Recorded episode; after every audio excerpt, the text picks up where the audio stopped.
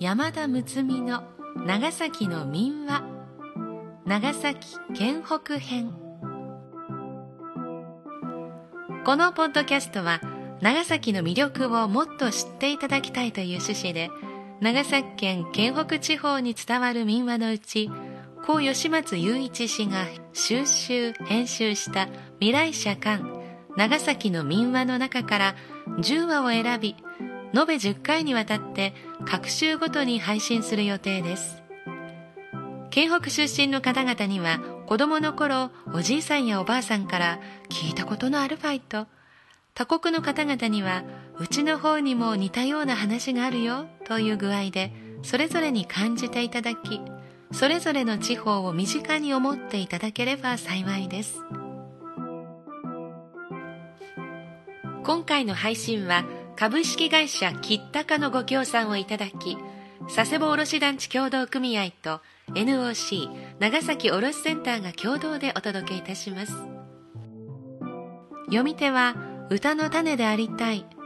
歌種の山田睦美です。しばらくの間お付き合いください。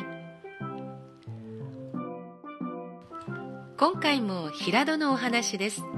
平戸城またの名を亀岡城にある狸櫓のお話と平戸城の前に広がる平戸瀬戸でのカッパのお話夜釣りのカッパのお話です。なお一部原意を損なわない程度の言い換えなどの編集を行っています。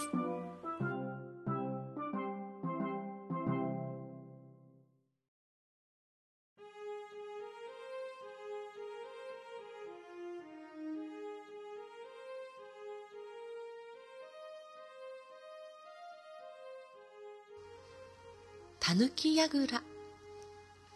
平戸城またの名を亀岡城は元禄の頃に築かれたもので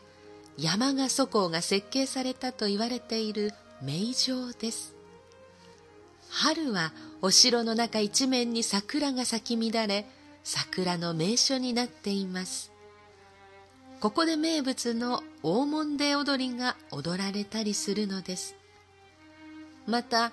ここの事務所には国宝にもなっている関東の太刀が収められています。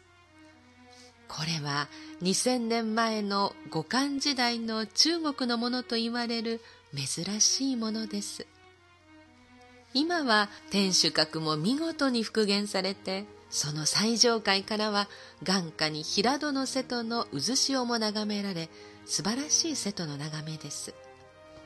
その入り口にある北小口門の傍らに1階建ての小さな建物が残っていますがこれを俗に狸櫓と呼んでいて今でも狸が住んでいると言われています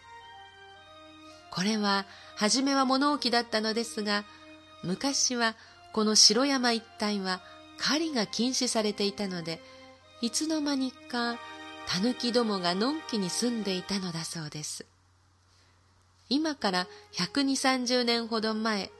漢中高の時のことです。この櫓を取り壊して修理にかかろうとすると夜殿様のご寝所に狸が現れて私どもは長年あの櫓に住まわせていただいています。どうかこのままにして床下にでも住まわせてください。と願い出たので、今もそのまま残っていると言われています。夜釣りとカッパ。平戸のお城の前あたりに小倉さんという家老も務めたお侍が住んでいました。大の釣り好きで、ある日の夕方頃から一人で平戸の瀬戸に夜釣りに出かけました。しばらくしてひどく雨が降り出したのでうちでは下男のゴンスケに傘を持たせてやりました。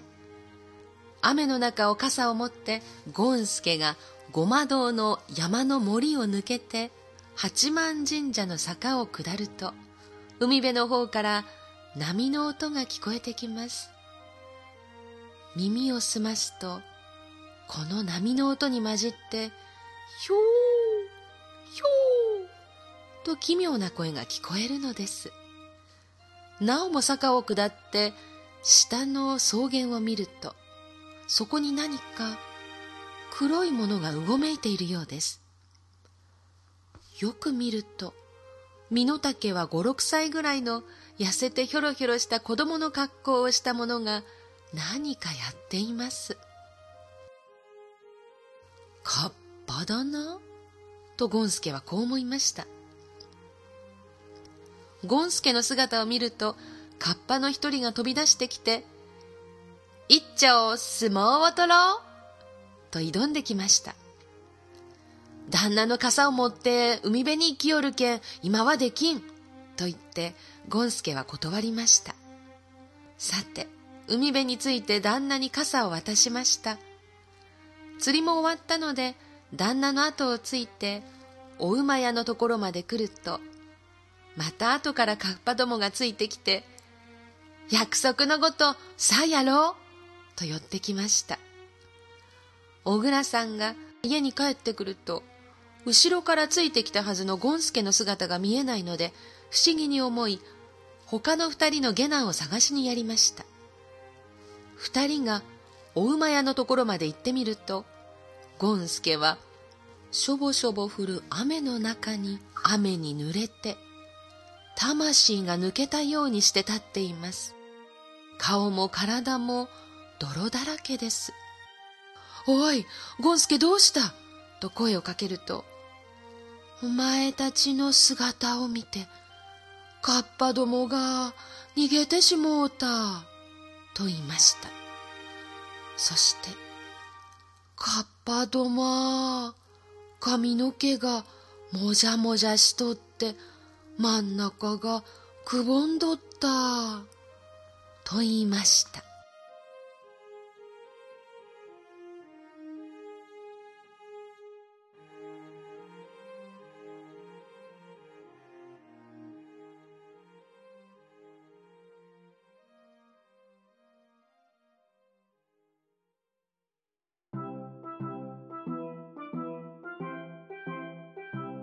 この配信は佐世保卸団地のメンバー十分加工時に関する材料を取り扱っている株式会社キッタカのご協賛でお送りいたしました。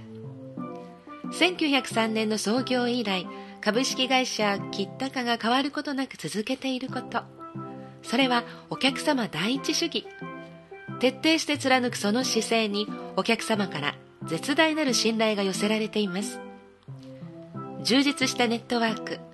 迅速なフットワークで最適な十分化資材や産業機器をお届けし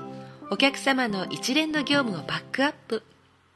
豊かで快適な暮らしを追求。サポートするため時代やお客様のニーズを取り入れ新しい商品や企画のご提案も積極的に行っています。これから十分化工事をお考えの方はぜひ株式会社キッタカホームページ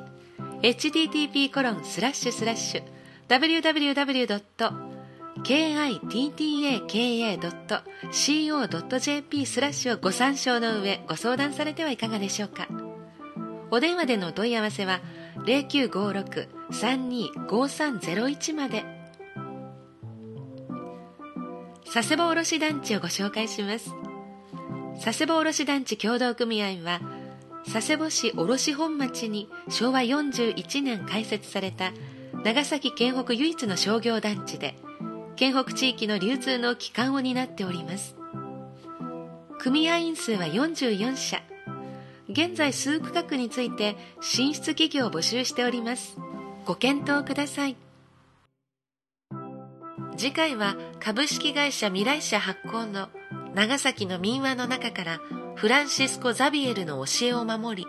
殉教した行きつき島のクリスチャン・サンジュアンのお話をお送りいたします。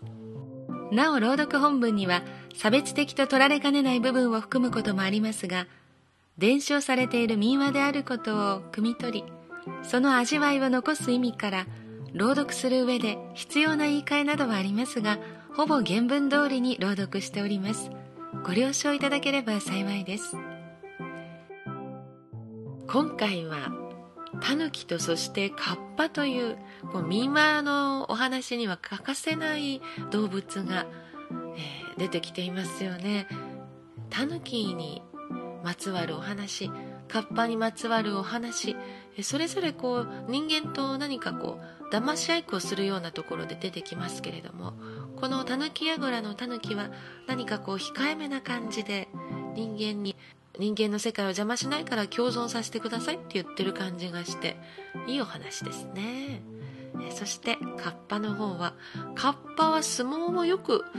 取る相手として出てきますよね。昔の人はよく相撲を取ったんですね。日常の中に相撲があったということですよね。男の子がいるお家では相撲って日常の一コマですか？どうなんでしょう？それでは次回までさようならうたた寝の山田睦美でした。